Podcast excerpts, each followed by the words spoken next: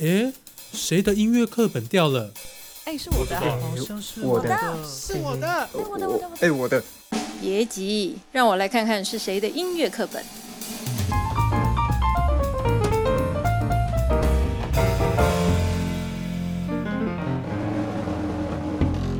欢迎大家收听。哎，谁的音乐课本掉了？我是蔡嘉芬。今天我们邀请到的这位是台湾之光啊！哦，我们邀请到的呢，就是享仁和的第三代传人王凯正。我们欢迎凯正老师好。各位听众，大家好。呃，享仁和哈鼎鼎大名哦，就是在国际上啊，非常多这个优秀的打击乐团哈，都会指定用享仁和的鼓哦。那包括我们台湾的悠人神鼓，还有朱宗庆打击乐团，还有当然很多很多这个呃我们的北管乐团哈，通通都是呃指明要用这个享仁和的鼓哈。那呃享仁和的历史哈是怎么样开始的呢？是。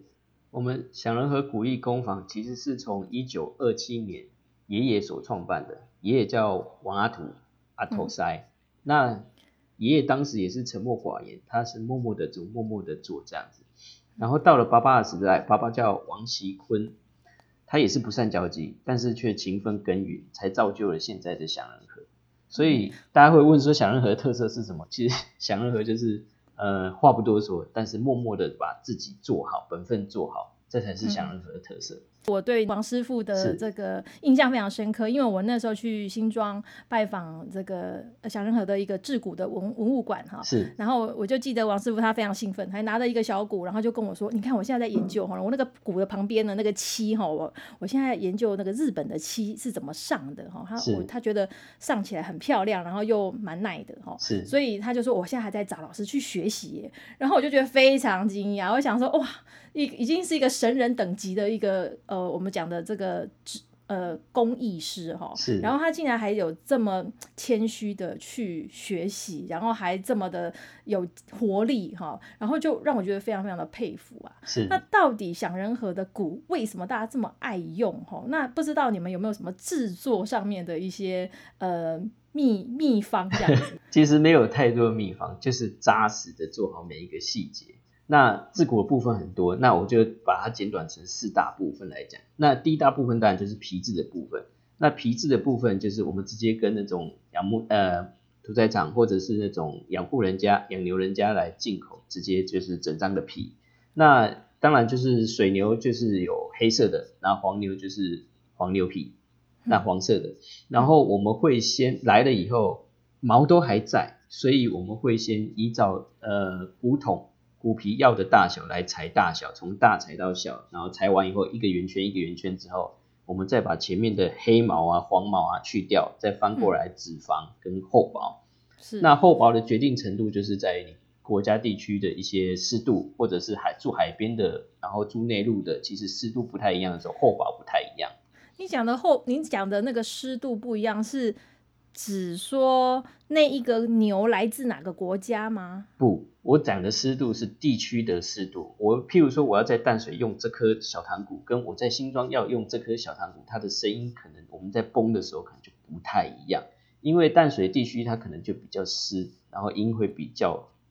低沉一点，所以我可能就会崩比较高沉一点。所以看地区的不同来决定不同的高度。哦，所以你其实还需要做一个那个资料会的，就是你要知道那一个地区它的湿度在哪里哦。对，所以哇，其实复杂程度细可以细到这样子去。对，我们都以为它只是一个，比如说呃手工艺的这件事情，没想到它也跟科学其实是很有关系的哦。是。好，然后哎，像你刚刚讲到水牛皮跟黄牛皮啊，他们会有音色上面的不一样吗？你听得出来吗？呃，只要是水牛皮的部分，它其实就比较高亢。那黄牛皮的部分就比较沉稳，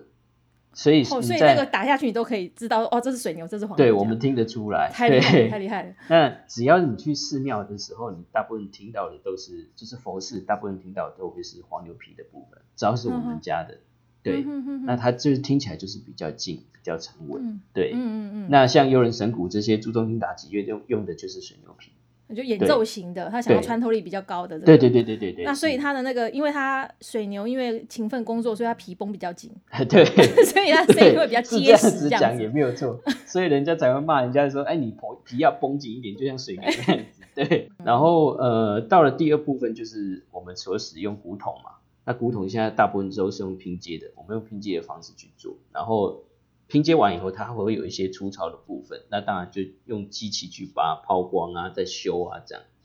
然后最后第三部分就是呃第二第一部分加第二部分，就是皮加上古桶套上去开始封皮。一般电视上看到我们的节目的时候，它可能就是刚好有这部分有一个机台，然后有有有古桶，然后有皮套上去，开始在拉绳子啊，然后调音啊，然后最常看到的画面大概就是我们上去踩鼓去踏鼓。嗯，这样哦，我有看过你在上面跳舞。对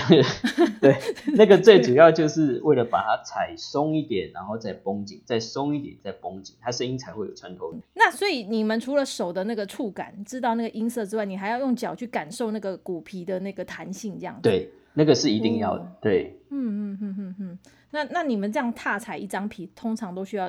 多久的时间呢、其实不一定，如果是一般一一般呃庙会用的那种两尺两尺二这种大小，就是六十六十六公分这种大小，大概我自己就要踩个十分钟十五分钟。对。然后自己要用脚去感觉说，哎，这样，因为有时候有时候部位不同，所以你踩的那种呃深度会不同，所以要自己脚去感觉说，哎，十五分钟到了，但是有没有踩透，感觉软不软、o 不 OK 才行。嗯哼哼，那踩踩的那个过程，那那个鼓等于是说，我们现在打下去之后，它它会回弹，是这样的意思？对就是它不会声音不会沉下去。对，哦，就很像是呃，如果是其他那种比较没有去做这这项呃细节的动作的时候，嗯这个步骤的时候，它其实很像是一张布，它打下去，砰，哦，声音闷闷的，那种砰感对闷闷的大海。对对，就像老师讲的这种闷闷的感觉。第四个就是最后最就是最后最完成的步骤，完成步骤，譬如说我们钉上装饰钉啊，就是那个圆圈圆圈的铁钉，然后还有呃上漆啊，红色啊、粉红色啊、蓝色啊，然后到最后巴巴的盖章把店章盖上去。上去，对这是最后的云朵很漂亮的一个想哎象对对对对，这。也是爸爸创办的。嗯，对呵呵呵对，因为王师傅他的那个好像对于他除了制骨之外，他对于这个美感哦，好像也非常有一套。对哦对因为我听说你们家除了骨制骨之外啊，是还有其他的，就是其实一开始阿公在创办的时候，不是只有制骨，啊，对嗯，还有很多其他的产品。对对对对对，还有制作有什么唢呐。其实阿公除了除了鼓知名以外，其实他最知名的还有唢呐。那嗯因为时间的流逝，它就是现在的材料取得不易，再加上成本可能不符，就是雇整晚的呃炉火，然后到早上，然后开始为什么唢呐会需要雇炉火？在哪一？它是要做什么？它其实唢呐里头有一个管的部分，里面是铜，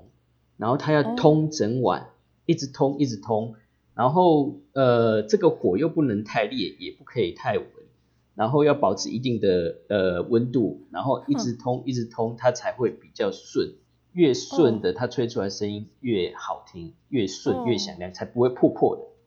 对哇，那这这个很不容容易耶，就是你等于是要掌握那个火候啦。，对啊，假如说我做了一只这样的一个东西，然后时间成本算起来大概要两万块的时候，谁要买一只两万哦、块的？没有那个，如果以西方的制制乐器的概念，如果你们需要这样子去练哈，我觉得一支可能要几十万到上百万。我觉得这就是很可惜的地方，就是东方人，我们东方人还没有培养到这样的一个境界。对对于乐器的重尊重，对对对对对于制作乐器的尊重还没有到这个，就是那个师傅他耗耗费的心血。对因为虽然说我们现在机器很发达啦，很多东西好像似乎可以用那个机器来取代，是，可是呃，只要会演奏乐器的人都会知道哈，手工做这件事情真的没有办法用机器来取代。，对嗯，因为每一个乐器你手工师傅做出来，每个乐器都像一个人，就是他是一个独立的人，对他世界上不会有第二个人。对对对对对，就譬如说刚刚的那个柴胡好了，机嗯器再怎么裁，都绝对没有比人还要敏感。嗯，对，嗯嗯嗯，这个就好像人跟人之间在相处哈，你你真的，他那个是很细腻的一个一个东西，他没有办法。就算现在 AI 可以运算，我觉得都还有一大段路要走啦。对那那像你跟爸爸学是，呃，你要怎么怎么，你就在小从小在旁边看，然后你也要需要学打鼓吧，对不对对，这是呃被逼的，对，就是大家都问我会不会打鼓，其实我们呃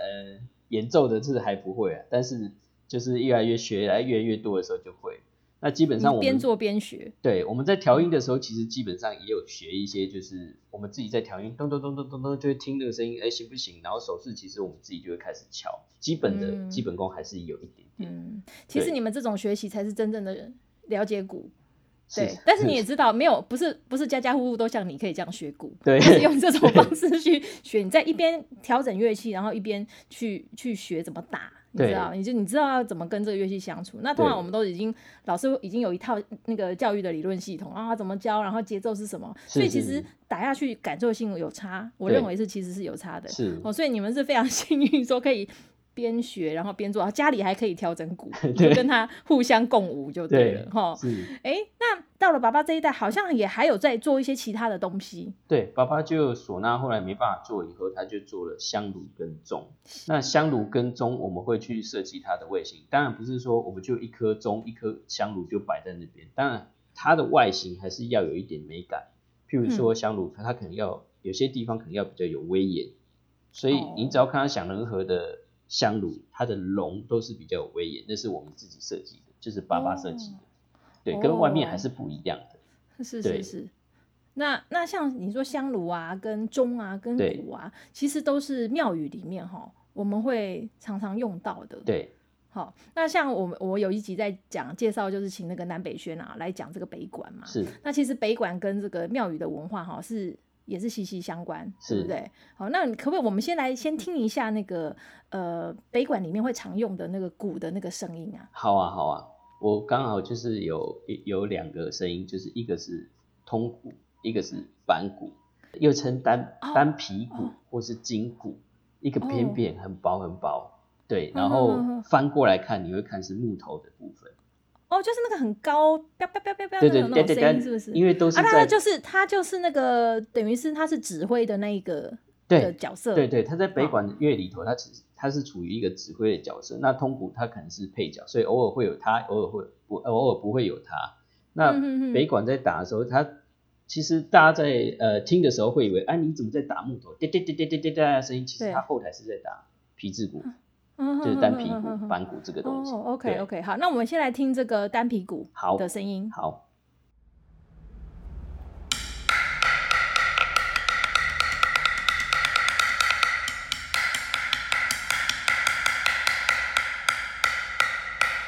好，那我们刚刚听到的是那个诶北管里面哈那个指挥地位的这个鼓手的这个单皮鼓的声音嘛，哈，他他的那个声音非常响亮穿透，诶，我真的以为是木头做的，诶，没想到他那个是皮，它还是一个皮皮崩出来的声音，那种不可思议。那接下来你还要给我们介绍一个怎么样的声音呢？我？们可以再听一下，刚刚我讲的就是配角部分，通鼓、嗯。又称小堂鼓，也是北哦管乐常见的，我们可以再来听听看。好，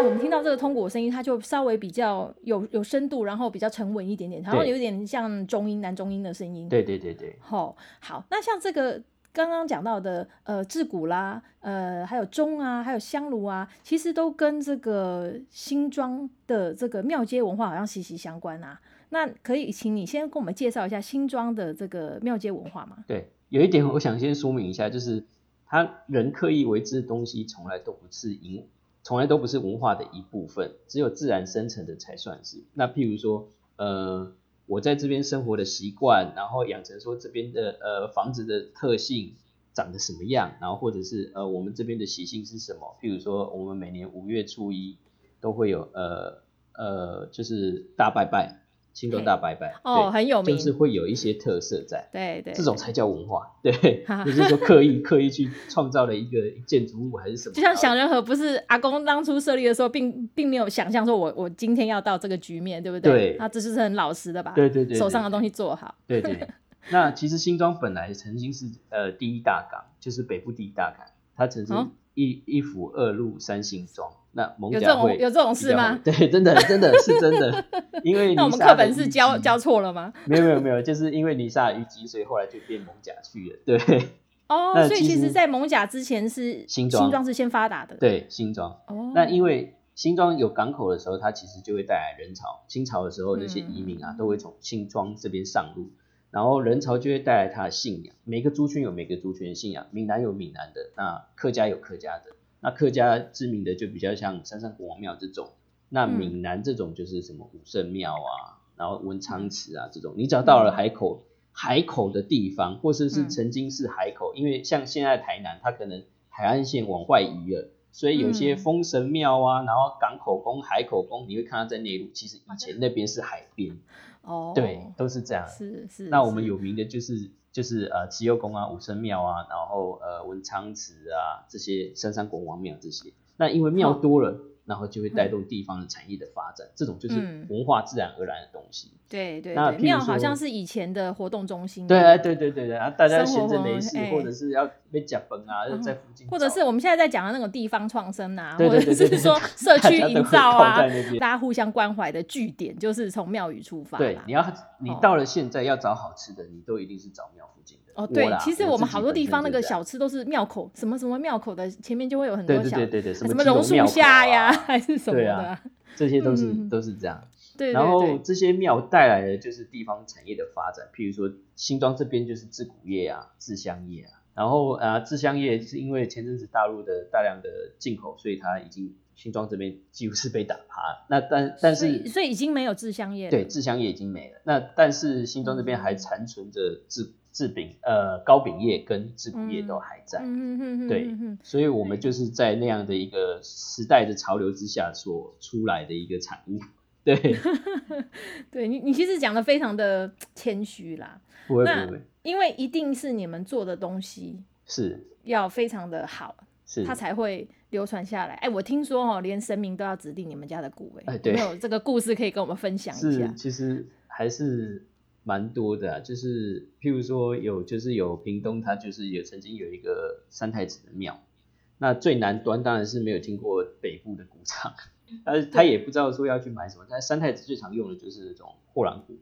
那货郎鼓这个东西，我我呃好像也只有我们家有做这个这个东西，货货郎鼓就是好像我们看到小朋友会拿在手上摇的那一种，哎对对对对对然后或者是那说种。呃以前的人他在街上出去卖东西，然后要引起大家注意，那种咚咚咚咚咚这对样子，对对对对所以两颗小小小球会打在鼓面上对对，老师刚刚讲那个就嗯是卖货的郎中，因为以前没有哦。所谓的宣传广告、电视这些，所以他那个卖货的郎中就会骑铁马，然后三那个铁马，然后骑到那个村村口的地方，啊，他用喊又听不到，所以他就用那种货郎鼓，对对对对对对对，嗯，所以您会听到货郎鼓的声音就比较滴滴滴滴滴滴的声音，就比较高亢，就是让你村尾也可以听到来买。对。对，啊，那所以所以那个屏东那边的人听对说，他就是呃我生太子起价的时候，他可能就因为他们其实夜市都有卖这种东西，但是他嗯就是有一天起价的时候就摇一摇，就突然就把东西 摔在地上，然后就告诉他的那个呃庙公，就说啊你去台北的新庄的呃祥仁河去买一只买一两只的那个货郎果回来，我不要对现在这种东西，然后 当时庙公就觉得。我去哪找？我也我你这样跟我讲名字，我也不知道怎么走，所以呃三太子就给他指明说你去怎么怎么，那时候还没有捷运，他就说哦你怎么开怎么开，然后就到了嗯祥仁河，然后就沿途这样照着生命指示过来，对，然后才知道 哎，这边有一家这样的一个东西。那相，关的故事？对相关的故事也是妙公跟嗯跟我们讲的，其实我们也也是蛮惊讶的。那其实，在爸爸这一生中，其实我也嗯觉得说很多事情就是，嗯，讲白一点就是如有神助，因为有很多东西的尝试不是一次就能成功。可是像爸爸呃一次就成功的案例，而且又非常的厉害的，就譬如说呃佛光山的佛陀纪念馆那个鼓楼，它的鼓面大概就有呃长大概就有两百二十几公分，宽就有两百九十几公分，这种大鼓。那星云大师那时候也有讲说，他不要皮他，因为他这个呃佛佛陀纪念馆，对他觉得 说这是一个，他最主要是佛陀纪念馆这个是比较象征象象征意义的一个地方，嗯。他想要不杀生的皮。那爸爸嗯也是第一次做植物纤维催化的皮，嗯。那一也是一次就成功了。那这么大个股也是一次成功，哎、那很不容易。那个植物纤维是王师傅自己去研究出来的那些，对，所以那个纤维里面有什么就是你们去找谁呀、哦，老师这个就后面就是机密了。嗯，好吧，你把爸爸的成功，我觉得讲的太简单了。他说哦，爸爸一次就成功，可能爸爸有暗自偷偷努力、流泪、辛苦很久。因为因为我都是他的助理，所以我绝对知道他在干什么。对，应该是说他是真的，嗯，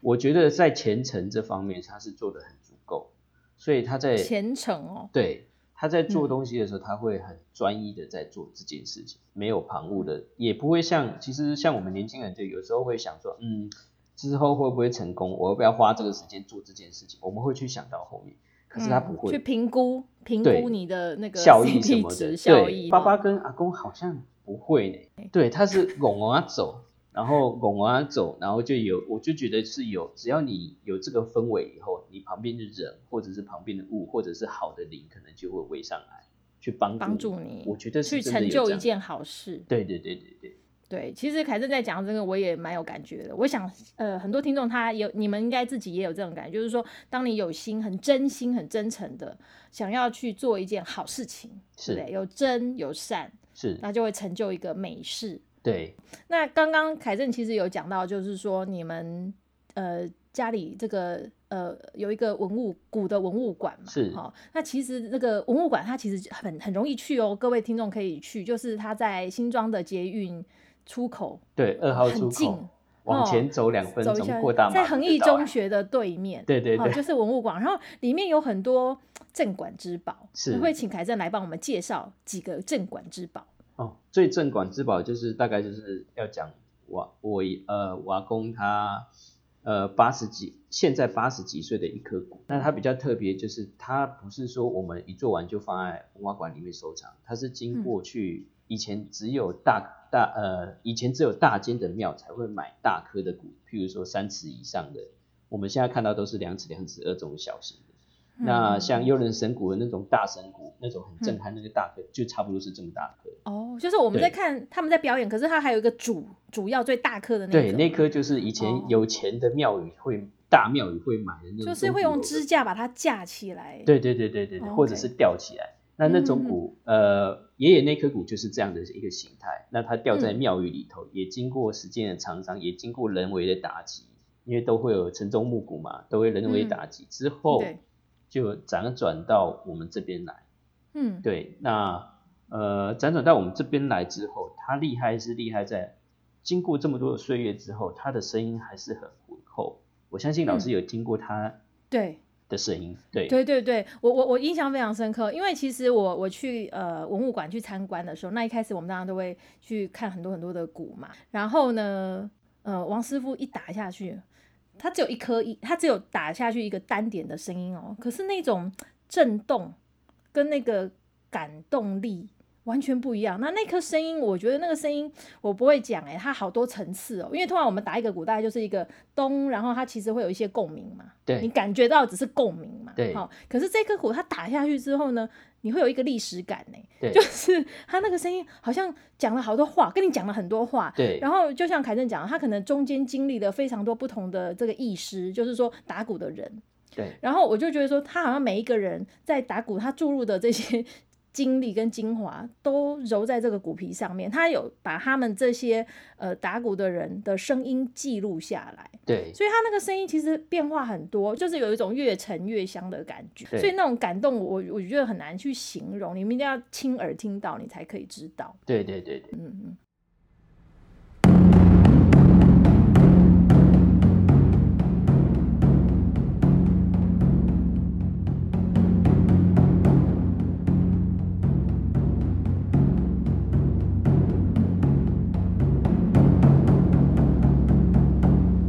刚刚听到的声音，其实就是跟我们我爷爷那颗其实是有点像，大小是一样的，但是音质也有点像，但是是另外一颗，因为爷爷那颗太珍贵了，我现在很少打，很少去那个那个是 V V I P 的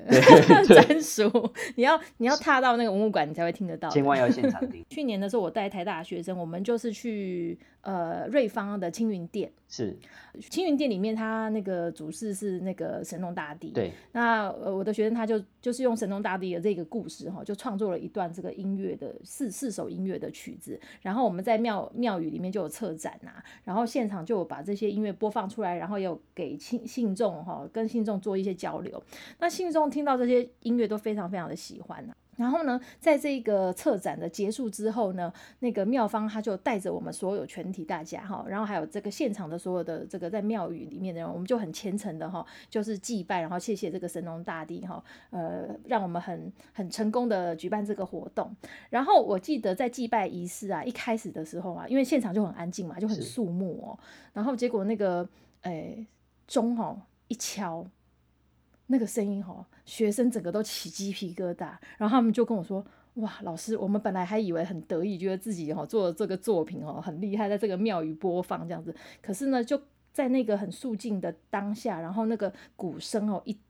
就这样就是敲那个一声出来哈，他们那个穿透在就是在整个在庙宇里面回荡的那个声音哦。”让他们觉得印象更深刻，他们就觉得说，就只有那样一个音、一个声音哈，就已经远远超过于他们的音乐的那个震撼力，那种感受力真的很不一样。老师，你们听到的那颗鼓是很大一颗吗？对啊，那颗是好像爸爸做的，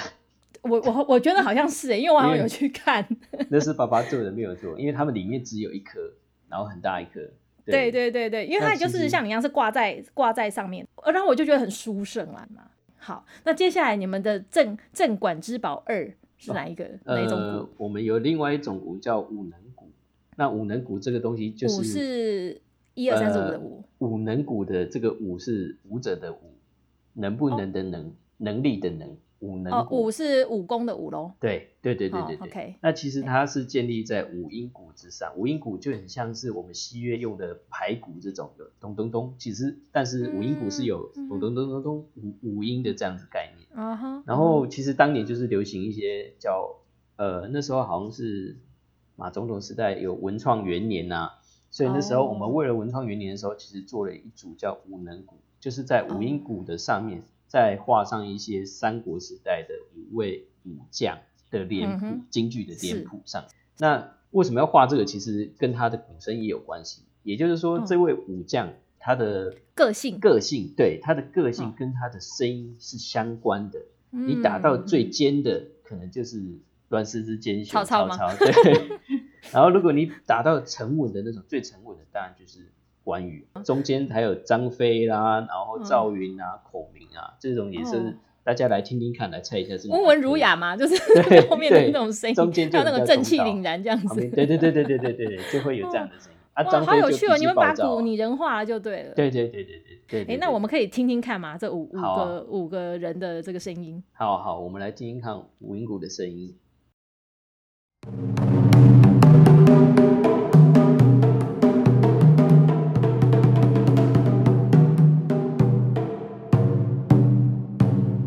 我们接下来介绍的就是还有一颗，就是算是台湾历史的缩影的一个一颗鼓。那我们那时候日据时代啊，其实日本人在台湾有设一个叫做台湾神宫，算全台湾最大的一个神社。那这个神社原址就在圆山大饭店。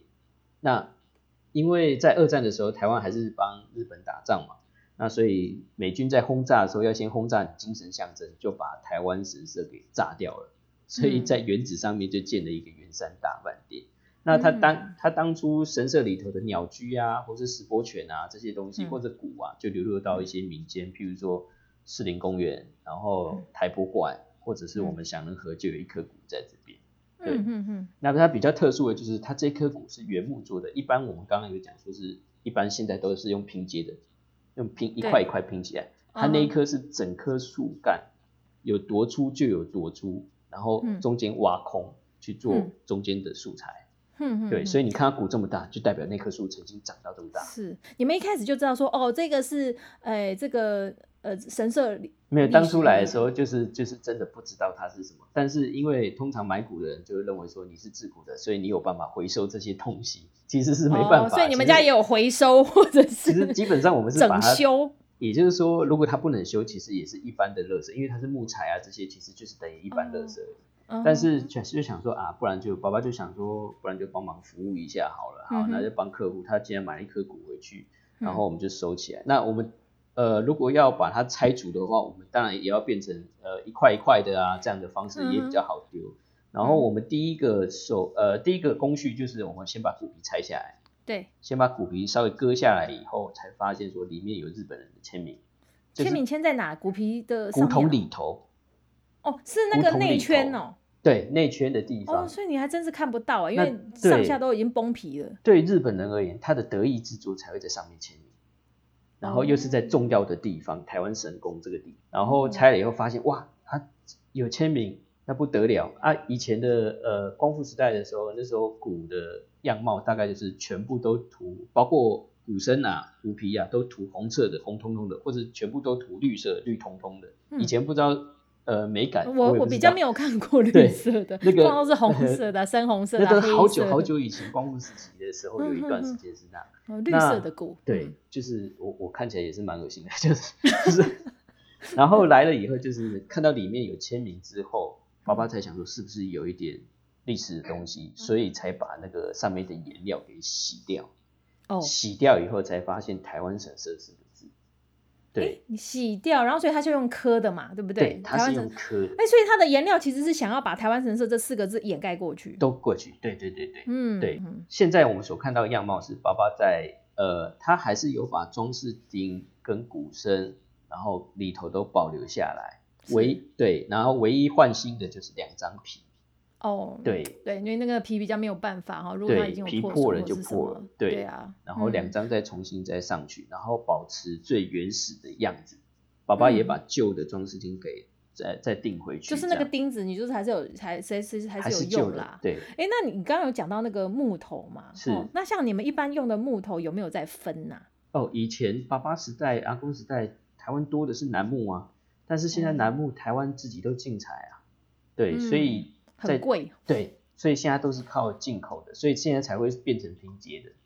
对。哦。但是哦呃，现在也面临到一个问题，就是越来越少的呃木头进出口，嗯。对，因为嗯。大家也环保意识抬头了，哦，对所以爸爸可能之后会有一个新的那种什么碳纤维的那我觉得也有可能啊，但是也有可能落在我身上，对。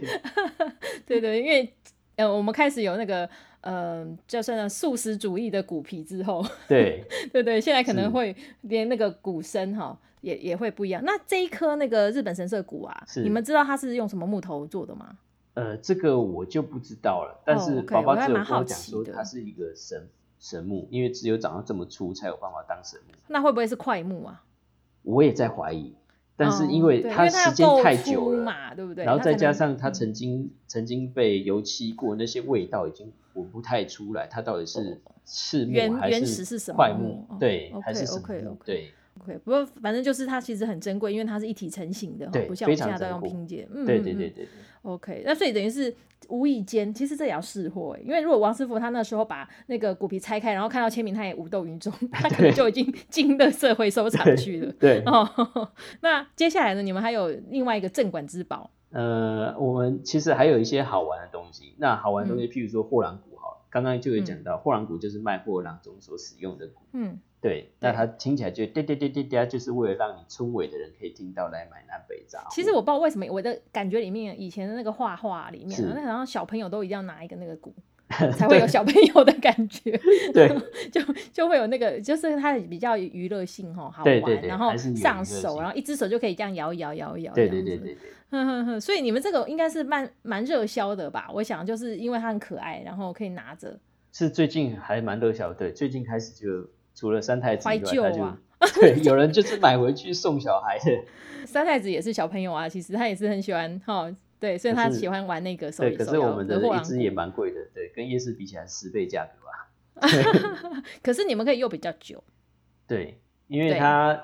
木头这个东西拿久了，其实油啊、手油就是会都会沾到那些木头上面，它就是你的一个独特的历史对。对对对对，这些东西其实那个反而是越用越好，对不对对？哦越用越好，那个声音啊，或者是木头，不论是皮还是木头，都是越用越好，越用越好。对，所以那个那个意大利的那种小提琴啊，哈，他们也是有不同的家族嘛，那每个家族都有自己制琴的一个秘方啊。对其实不不是老那个琴就会好，那真的是你要手工艺好。然后对经过几百年的这个呃呃时间的这个沉淀，它的声音色才会很棒，这样子。对对然后尤其是好的演奏演奏者下去，跟他互相共鸣出来哈，那个才那个音色养出来才会好听。对我我们会希望说，大家可以听到某一种声音的时候，就属于他的一种回忆，这是我们最想做到的。对哎，我其实印象深刻。是你们家那个文物馆一走进去啊，那右手边就有一个爵士鼓哎、我觉得有够帅的。我想说，那个算、哦那个算是我们年轻人在呃，爸爸是讲恶搞啊，但是我是觉得呃，我们在做这行业啊，这传统行业免不了要有一些世俗的东西，就是说。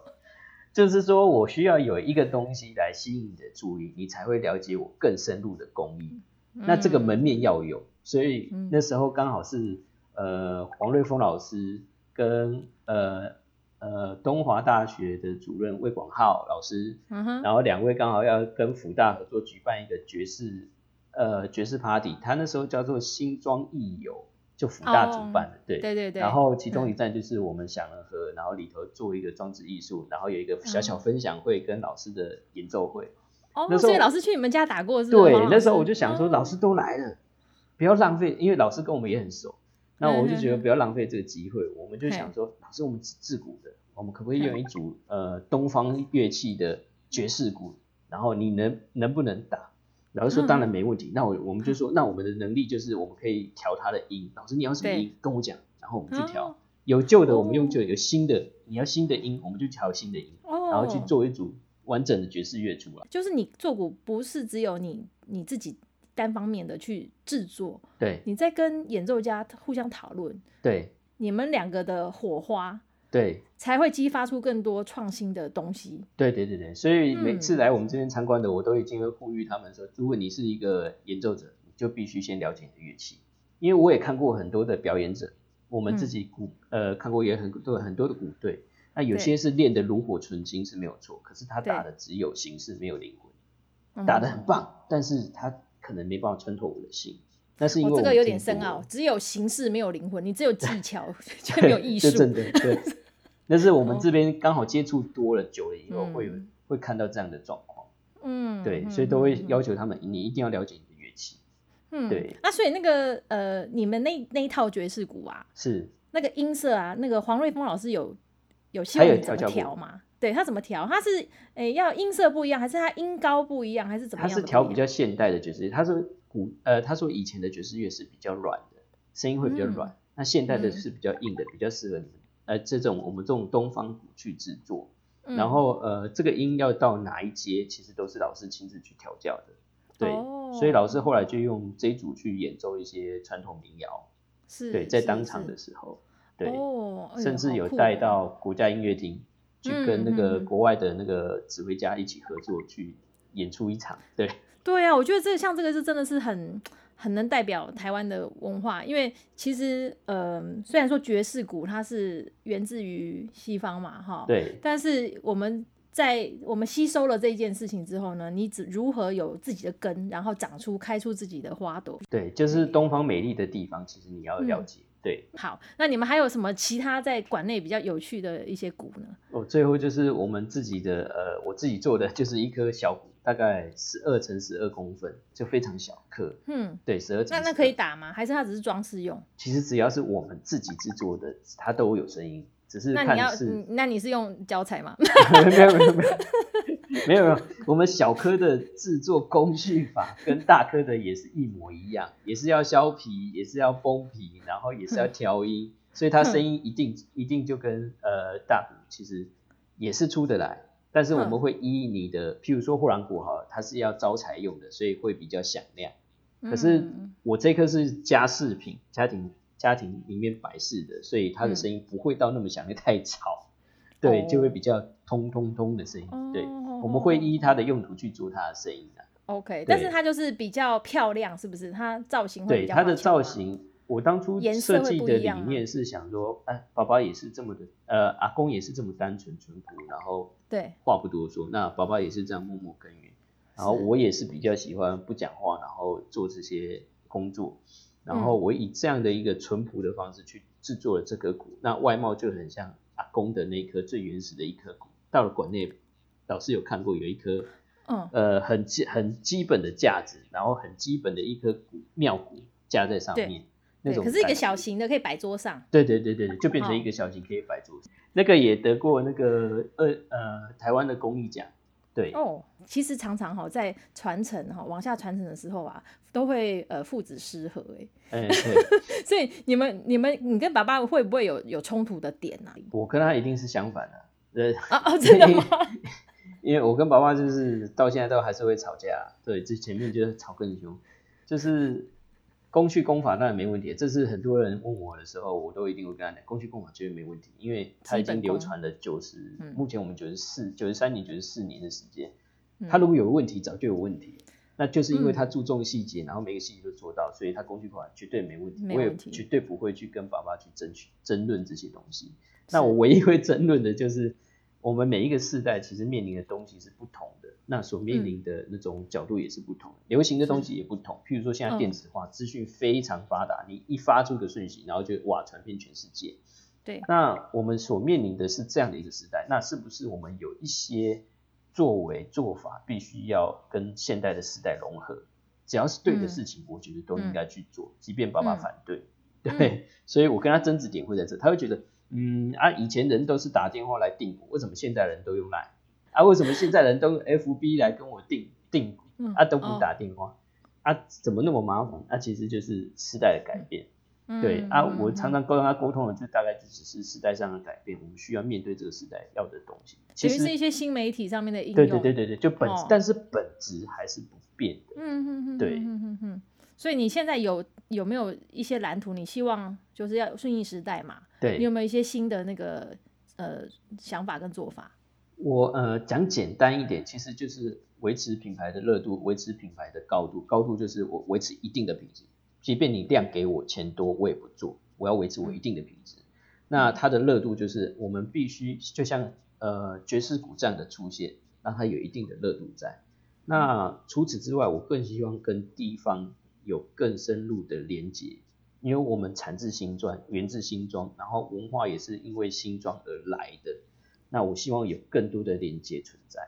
你你怎么样从一颗骨去展现新庄的连接？其实我们首先就是因为我自己也是新庄孩子嘛，所以我们嗯必须去了解我们自己地方当初是怎么来的。就像我刚刚有讲说，第一大港口，然后后来也带来人，然后带来庙，嗯然后带来我们这些文化，这些都是算对地方的了解。对地方了解特色熟了以后，当初长什么样，熟了以后，然后再开始想说我们该怎么做。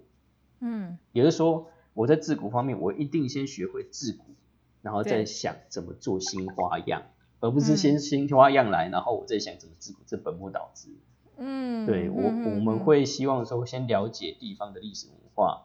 然后再来看，哎，我们家能够出了多少力，然后该怎么做，或者是联盟联合地方的一些，因为地方一些呃产业还在，那有一些嗯小孩子可能也想玩一些新花样。哦对大家所以你聚等于是跨界，对不对？你有跨出去，然后跟同样喜热爱文化的一些可能是年轻人，哈对或者是不同领域的文青，你们其实有一些跨界联盟的活动。对对对对对，现在是还在发展阶段，还没有到一个很大两节。等到有活动的时候，也是会邀请大家来来看看新庄，为大家带多为为新庄可以为新庄带来更多的创生人才啊，或者更多建议，我是我都觉得也很不错。对，因为新庄老街以前小时候我可是站着我就被人潮推着走的地方，现在大家来新庄老街看看，可能就差很多，没办法想象。哦，我们会很希望是说可以回到那样的一个嗯年代，因为它有特色还在，不是说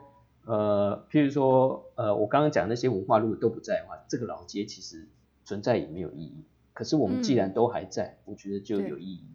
是是是，呃，文化就是生活上面的一个累积嘛，对大家一起一起共创出来的啊。那所以你你有找到怎么样其他领域的志同道合的朋友吗？哦，有做杂志的啊，然后有人脉超级广的，那个做坏事都不能让他发现的啦。然 后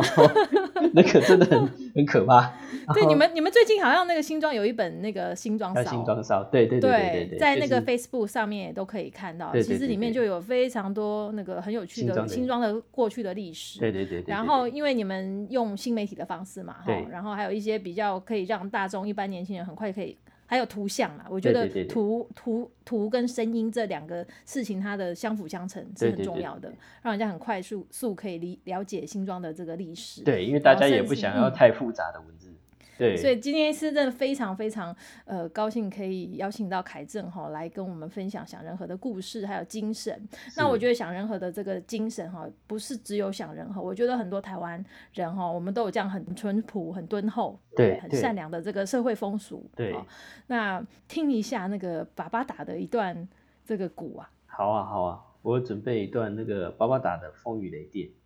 哦，这是非常有有名的一个桥段哈、那个还有上国家音乐厅哦，跟朱宗庆 老师一起打。哎，老师也知道，我是到现场，我听那个呃王师傅打给我听嘛，就是是可能就是用妙妙鼓打的哦、是是就是阿公那一颗鼓打的我就觉得很赞叹，我我完全没有办法想象，就是我用鼓呢可以变成一幅画，就是那个声音打出来，那个风雨雷电交加的那个感觉哦，就真的就历历在目。对，好，那我们就先跟各位听众说再见了哦。拜拜。